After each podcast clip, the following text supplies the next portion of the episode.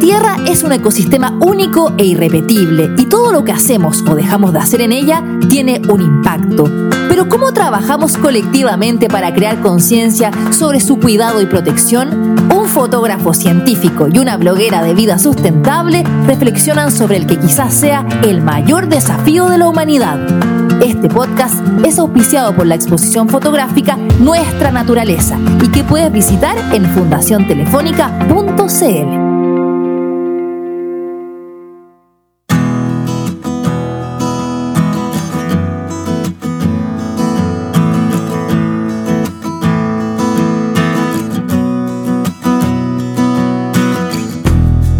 Uno de los recuerdos más lindos de infancia que tengo es estar en el campo con mi papá mirando las estrellas en una de las noches más oscuras del verano. Me acuerdo porque además era como, daba nervios salir a, esta, este lugar todo oscuro, una bóveda negra llena de estrellas ahí, tomada de la mano de mi papá mirando el cielo. Y creo que es de las cosas que más he echado de menos viviendo en ciudades, donde de alguna manera pareciera que no hubiese estrellas, ¿no? Como que estamos frente a un cielo desprovisto de esas luces místicas y que nos desconecta de ese patrimonio, ¿no? Sí, claro, de hecho de, la televisión que tenían los pueblos originarios, como digo yo, porque gracias a observar el, firmamento de noche, eh, que los pueblos originarios eh, desarrollaron un montón de mitología, historias, bueno, el mito de la Yacana, si nos venimos a Chile, por supuesto, la creación de las constelaciones, las figuras que veían, etcétera. Sí, eso se ha ido perdiendo con la contaminación lumínica. Es un tema. Hoy en día cuando hablamos de, patrimonio, como que lo primero que se nos viene a la, cabeza de patrimonio natural es, claro, los bosques, el mar, etcétera, etcétera. Pero el cielo es demasiado importante, especialmente porque en nuestro país se desarrolla gran parte de la observación astronómica mundial, cerca del 40%. Esperamos de aquí a unos 10 años más tener el 70% gracias a estos observatorios gigantescos que se están construyendo en la región de Atacama y bueno, y toda la observación que está también en la, en la región de Coquimbo. Así que sí, sin duda, hoy en día urge poner en, valor y visibilizar aún más ese patrimonio que tenemos, la claridad de nuestro cielo y que no se contamine con, con, luces. Y también el hecho de que a través de esa ciencia de la astronomía se pueden desarrollar una serie de tecnologías que después de alguna manera van como cascadeando hacia nuestra vida cotidiana. Ahí hay mucho, mucho que, explorar, es muy interesante y a veces como que estamos un poco desconectados también de la astronomía. Pareciera que es algo que ocurre en estos eh, observatorios del norte, con científicos ultra concentrados, que no salen de ahí, es una cosa un poco misteriosa, pero la verdad es que eh, la astronomía, como siempre lo hemos conversado y tú me has contado, porque además tú has estado en muchos observatorios importantes, está muy conectado a nuestra realidad cotidiana aunque nosotros no lo creamos. Así es, por eso es importante la conversación que vamos a tener hoy día con nuestro invitado. Les adelanto que él es conocido por muchos como Astroblog, se llama Ricardo García, es uno de los grandes comunicadores y divulgadores científicos de nuestro país, eh, tanto en Chile como afuera. Y, y bueno, ya voy a hacer las presentaciones formales, pero antes es importante contarles que si ustedes están escuchando bien este podcast, eso es gracias a que estamos usando tecnología que nos entrega Cuarto Digital. Y me refiero específicamente al micrófono PodMic de Rode. Es un micrófono dinámico, especialmente hecho para podcast. Y bueno, la gracia es que este micrófono, Ana, fue creado y fue desarrollado para todos aquellos como nosotros que hacemos podcast así en el living, a veces en un dormitorio. Entonces ayuda a minimizar al máximo los ruidos que hay alrededor de nosotros. Así que los invito a conocer más detalles de este micrófono PodMic de Rode en elcuartodigital.cl. Bueno, y aprovechamos también de invitarlas a todas y a todos a que visiten la exposición Nuestra Naturaleza de Fundación Telefónica Movistar y que encuentran en la página fundaciontelefónica.cl. Y ahora, por supuesto, presentamos a Astroblog. Él es eh, un youtuber muy conocido, creador del podcast también Astronomía y algo más, realizador audiovisual y presentador de la serie televisiva Hijo de las Estrellas. Así que, sin más, hablemos con él.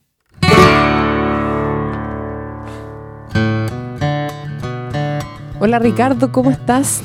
Hola Ana, yo muy bien, eh, feliz de estar acá, gracias por la invitación. Hola Ricardo, ¿cómo estás tanto tiempo? Qué gusto escucharte, Cristian. Sí, igualmente, y qué, y qué maravilloso eh, encontrarnos aquí en un podcast, sé que es un, lugar donde te sientes muy cómodo, ahora, ahora del otro lado como entrevistado, más que como como entrevistador o, o, persona que impulsa estas conversaciones tan interesantes sobre ciencia y astronomía.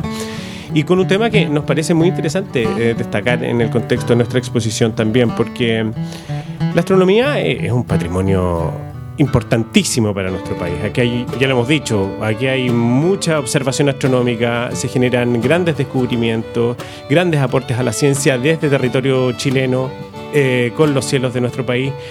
Eh, cuéntame tú, cómo, ¿cuáles son las amenazas que tú identificas principalmente en nuestros cielos y cómo es importante generar conciencia en función de eso también?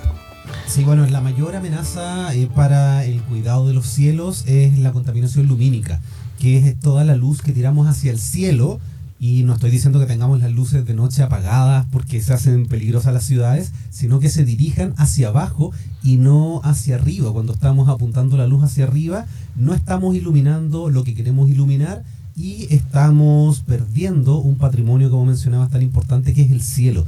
Y las amenazas ahí son básicamente las ciudades, mucha publicidad y también cerca de los sectores donde están los observatorios, la minería que también utilizan mucha luz, eh, sobre todo de noche, eh, para sus faenas.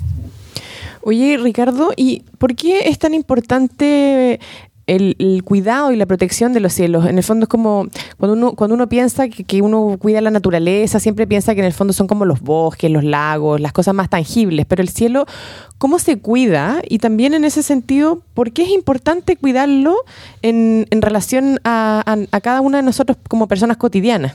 A ver, son, son dos preguntas. La primera es bastante simple. Eh, ¿Cómo se cuida no iluminando hacia arriba? Básicamente. Todas estas luces no sé, por ejemplo, los focos en las plazas, donde está el pilar que tapa hacia abajo y, y, el foco este redondo ilumina totalmente hacia arriba. Entonces, lo que uno quiere iluminar, la parte de abajo, está oscuro y uno está botando luz hacia el cielo. Entonces, sabiendo dirigir, eh, tapando las luminarias para que iluminen solamente hacia abajo. Esa, esa es la forma, no es, no es tan difícil. Eh, ¿Y por qué es importante hacerlo? Eh, yo creo que hay cinco aristas que si quieren podemos conversar. Sí, por favor. Las aristas, para mí son, las voy a mencionar las cinco. Uno es la investigación, porque se hace investigación científica en los observatorios. se está perdiendo dinero, estamos perdiendo mucho dinero botando luz hacia el cielo, eh, también nos afecta a nosotros como personas en nuestro ciclo circadiano, que se basa eh, en, la luz. La luz es fundamental para nosotros. También tiene efectos en la fauna, eh, sobre todo en aves, y también es un patrimonio que estamos perdiendo al no poder ver el cielo nocturno. No sé si hay alguno que les interese de esos cinco que, podemos, que podamos ahondar. Yo creo que sería súper interesante poder hablar un poco más sobre esto que, hablas tú de, este patrimonio que tenemos en el fondo, como el, no poder observar. Yo creo que los seres humanos desde tiempos inmemoriales siempre hemos observado el cielo y eso es algo que se ha ido perdiendo a medida que cada vez estamos más encerrados en ciudades donde, como tú comentabas al principio, la contaminación lumínica es tan fuerte que pareciera como que no existiera el cielo, pareciera que no hubiese estrellas en las ciudades. Y eso obviamente que es muy triste porque yo lo que le contaba Cristiana al principio en la introducción es que uno de los recuerdos más lindos que yo tengo de mi infancia es precisamente mirar el cielo con mi papá en el campo. Entonces, creo que ahí hay algo que nos conecta con, algo ancestral del ser humano y quizás eso podría explorar un poquitito más en esta conversa, eso de, la pérdida de un patrimonio eh, que es tan como magnífico. Sí, o sea, para mí es fundamental. Yo crecí mirando el cielo en la precordillera de San Fernando, disfrutando la Vía Láctea, las nubes de Magallanes, em, las constelaciones, los planetas. Y hoy en las ciudades, eh, con suerte se ven los planetas y las estrellas más brillantes. Hay niños hoy día, niños y niñas, que nunca han visto la Vía Láctea. La verdad es que la Vía Láctea es todo porque nosotros estamos dentro de la Vía Láctea y todas las estrellas que vemos son parte de la Vía Láctea, pero lo que le llamamos la Vía Láctea es esta mancha blanca como una especie de disco en el cielo que se ve sobre todo eh, mejor en invierno y y, de verdad que es importante porque nos conecta con la posición que nosotros tenemos en el, en el universo. Nosotros vivimos en una nave espacial que le llamamos planeta Tierra, que va girando en torno al Sol y el Sol va girando en torno al centro de la Vía Láctea y nos estamos moviendo y nos da una perspectiva. Eso es algo bello de observar y además abre preguntas. Entonces cuando ahora en las ciudades eh, nos encontramos con mucha contaminación, ya no existen esas preguntas que hacen los niños y, y, se pierde algo maravilloso. Es como cuando un niño va por primera vez a la playa, o cuando van al bosque, o a la montaña, o van a la nieve. Son experiencias muy importantes para el desarrollo eh, de los niños y niñas. Mm. Eh, y mirar el cielo también. Nos, nos, conecta con nuestro sector, con nuestra posición. Eh, cuando yo lo miro en Santiago, no es lo mismo que verlo en el hemisferio norte. Se ven las constelaciones patas para arriba, como, como decimos, se ven al revés, la luna también. Entonces, y, nuestros antepasados en esta zona miraban el cielo no solo por su belleza, sino porque era fundamental para saber la hora y para saber la fecha, para cultivar, para sembrar. Nosotros hoy día sabemos la fecha porque eh, estamos mirando un calendario en nuestro teléfono, sabemos la hora, pero eh, desde siempre el movimiento del Sol, la Luna, los planetas y el cielo nos entregaba la época del año, nos entregaba la hora. Eh, y ha sido fundamental. Y hoy día lo estamos perdiendo porque de las ciudades casi no se ve el cielo. Oye, Ricardo, eh, toda la razón. Y, yo recuerdo también, hace unos años atrás, tuvimos la, oportunidad de trabajar juntos en una maravillosa serie de televisión que mm, se llamó y se llama Chilenautas. Y me acuerdo que tuvimos en esa oportunidad la, opción de, y la oportunidad de, eh, de, conocer y visitar un observatorio que yo sé que para ti es muy familiar, que es Achaya, perdón, es la Asociación Chilena de Astronomía y Aeronáutica. Fuimos específicamente al lugar donde se hace astrofotografía en que queda en Lobarnechea, si no me equivoco, y me, y me impactó mucho haber estado en ese lugar y haber conversado con estos astrofotógrafos y muchos de ellos que llevaban mucho tiempo ahí haciendo fotos en un lugar privilegiado, en teoría alejado de la, de, la, de la urbe, pero ahora cada vez más comido por la urbe, y muchos hablaban sobre cada vez era más difícil hacer fotografías desde ese lugar por la gran contaminación lumínica y cómo la, la, ciudad iba avanzando hacia, hacia, el, hacia el cerro, hacia la, hacia la cordillera, hacia lo Barnechea, digamos. Ellos también comentaban en su minuto que, bueno, hay ciertos filtros que te permiten sacarte esa, esa frecuencia de luz o de contaminación lumínica, pero no es lo mismo.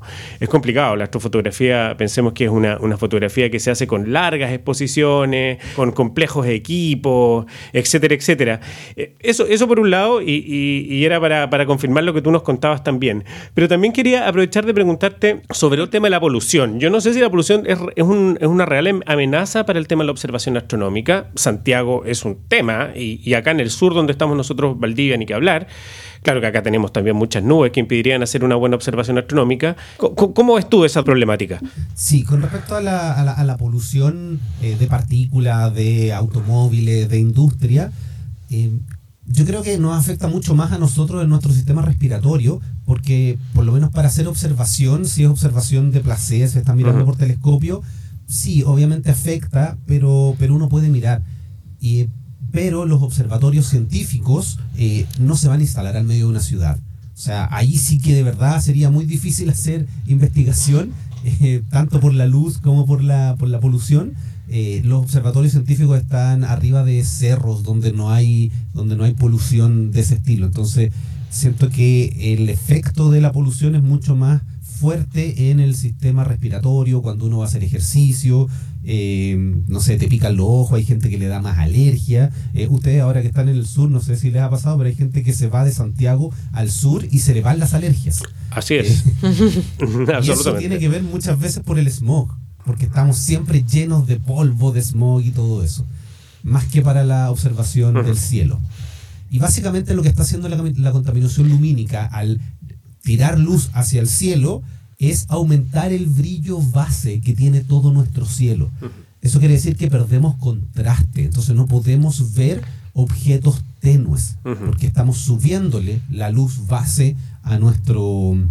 Es como estar tratando de mirar una pantalla cuando hay mucho sol la pantalla apenas se ve porque se pierde mucho contraste. Entonces, mm. lo mismo pasa en el cielo nocturno. oye, Ricardo, y esa es la razón por qué al final también hacemos tantos esfuerzos para mandar eh, telescopios que orbiten alrededor de la Tierra, porque obviamente saliendo de, la atmósfera terrestre, obviamente tenéis un montón de menos, o alejándote por lo menos, tenéis un montón de otras variables que no influyen, como la contaminación lumínica derechamente, ¿no?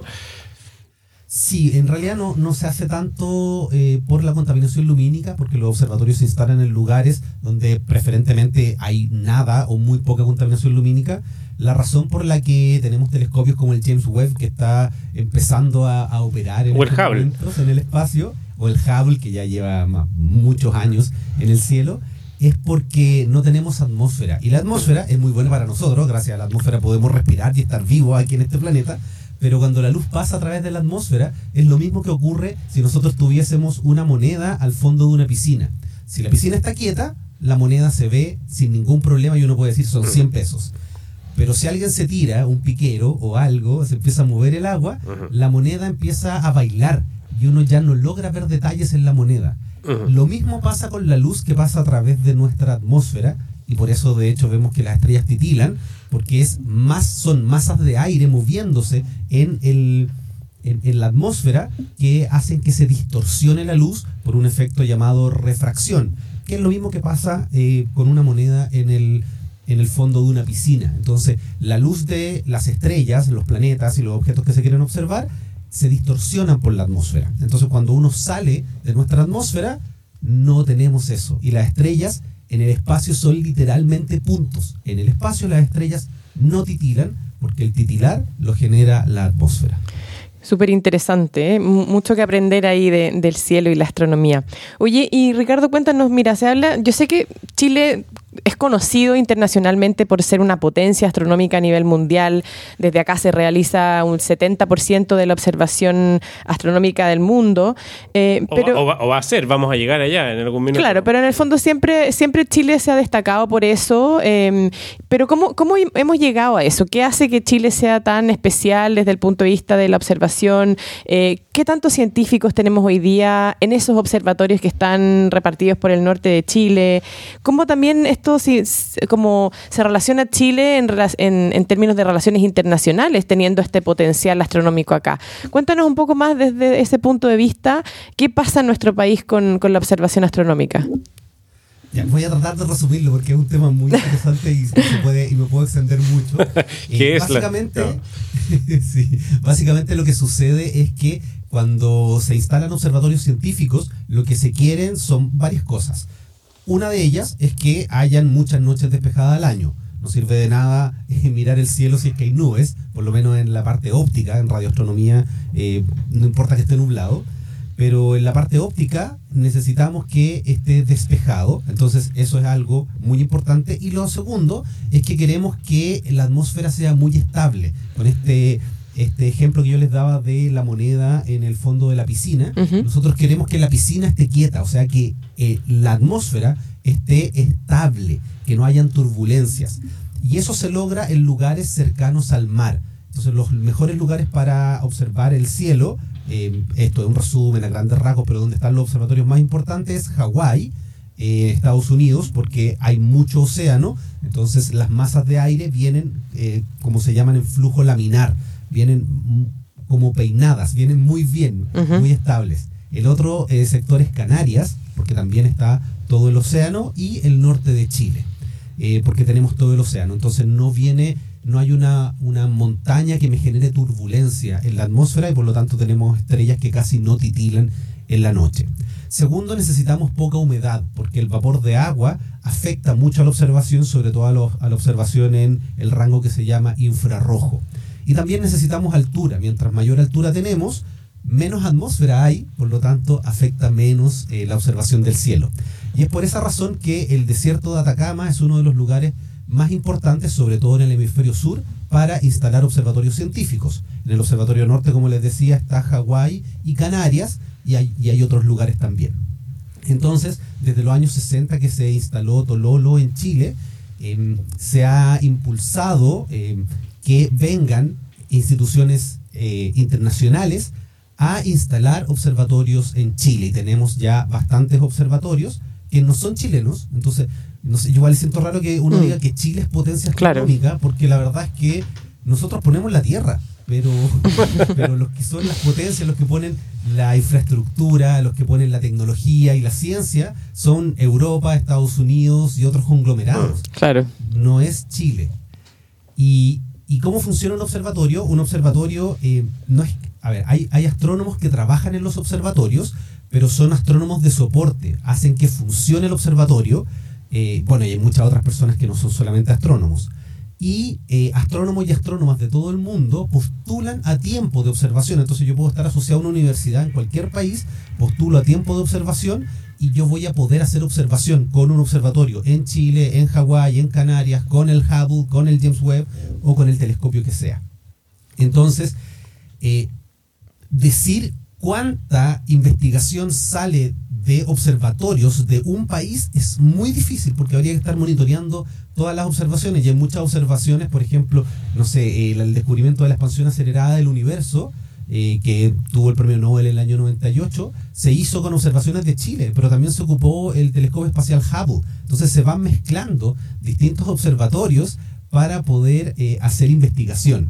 Entonces cuando se dice que Chile hoy tiene el 40% de la de la potencia astronómica mundial y en la, próxima década vamos a llegar al 70, lo que se hace básicamente es tomar solamente la astronomía óptica, dejando de lado la radioastronomía, eh, y se cuentan los espejos, si mal no recuerdo, de más de un metro. Entonces uno cuenta el área de espejos de eh, telescopios y, uno, y ahí se dice, bueno, hoy día Chile tiene como el 40% del área de espejos de telescopios mayores de un metro eh, y va a llegar a el 70% por los grandes telescopios que se están haciendo, que es el GMT eh, y el ELT aquí en Chile.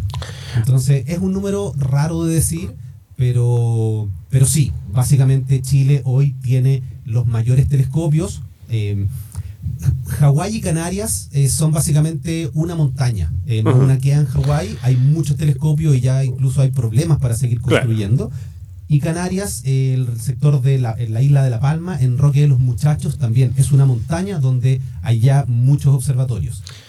El norte de Chile, el desierto de Atacama, es muy grande y tenemos observatorios científicos desde el Valle del Elqui hasta Antofagasta. Entonces tenemos todavía mucho terreno para seguir instalando estas megaconstrucciones. Casi para terminar, o para terminar ya, Ricardo, una pregunta que no sé si la podremos resumir en, en, pocos segundos o en poco tiempo. pero, pero muy simple, porque en el fondo es, ¿para qué hacer toda esta investigación? Porque uno piensa, astronomía, una cuestión muy a largo plazo, porque a lo mejor vamos a ver resultados efectivamente en mucho tiempo más, o o si vemos resultados inmediatos, a lo mejor no van a impactar, a lo mejor por ahí va la pregunta, directamente la vida de todos nosotros, porque el universo va a seguir funcionando, etcétera. ¿Para qué hacer tantos esfuerzos económicos, humanos, científicos, intelectuales, etcétera, para seguir estudiando el universo?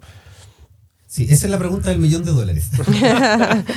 hay, varias respuestas. La primera es eh, que uno hace ciencia eh, por el amor de, de descubrir es como, ¿para qué sirve una pintura? ¿Para qué sirve la música? Yo no vivo, yo puedo vivir sin música. Eh, ¿Para qué sirve la cultura?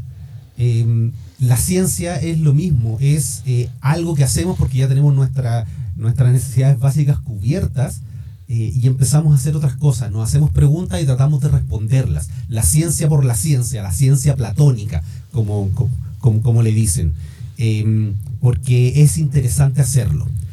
Ahora, a diferencia de la medicina, donde en la medicina uno tiene un desarrollo importante y desarrollamos la vacuna para COVID eh, y ahora podemos estar eh, sin mascarilla en el exterior y se hacen avances que son muy tangibles, la astronomía no es tan así. Eh, son estas ciencias que se desarrollan porque se están resolviendo problemas complejos que nunca antes se habían tenido que resolver. Y cuando uno tiene un grupo humano tratando de resolver problemas complejos, se desarrolla tecnología. Y esa tecnología nos impacta en nuestro día a día.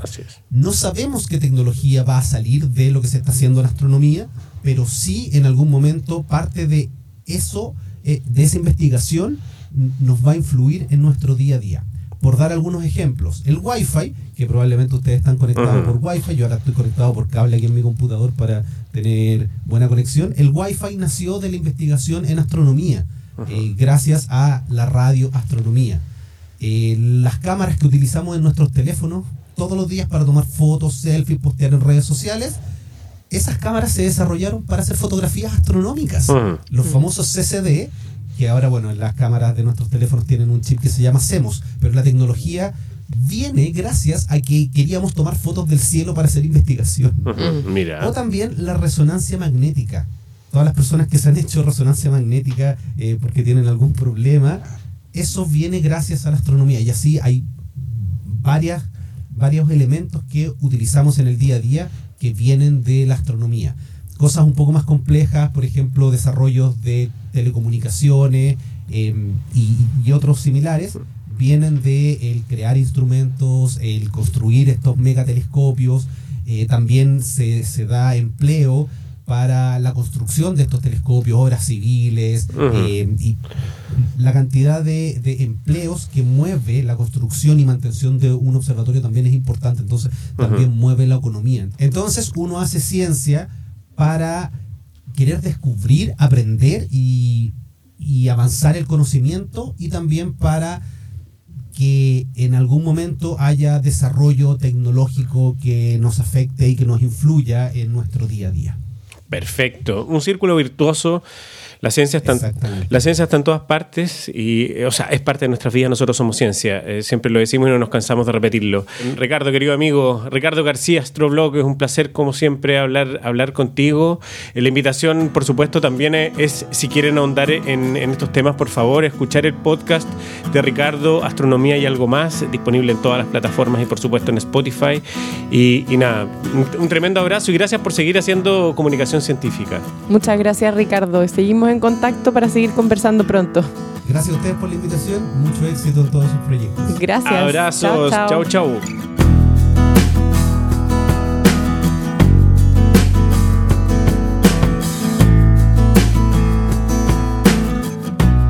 Qué interesante conversación con Ricardo, sobre todo de, un tema que siempre siento que es como tan alejado, la astronomía parece algo tan, tan complejo de abordar y tan, tan como específico a un grupo tan pequeño de científicos, pero la verdad es que cada vez que conversamos, tú y yo, de estos temas, o con Ricardo, con alguien que, conoce, es un mundo fascinante por explorar, se nota que todavía hay tanto por conocer y descubrir del universo y de nosotros mismos también en ese camino. Así que la invitación es a seguir explorando el maravilloso universo de la astronomía y a seguir conociendo también las problemáticas que hay en torno a esta investigación científica.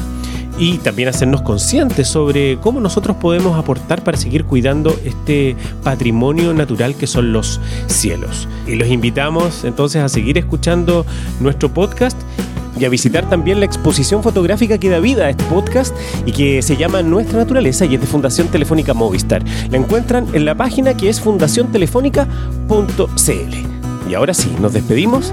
Que estén muy bien, nos seguimos escuchando. Chao, chao. Este podcast es auspiciado por la exposición fotográfica Nuestra Naturaleza y que puedes visitar en fundaciontelefónica.cl.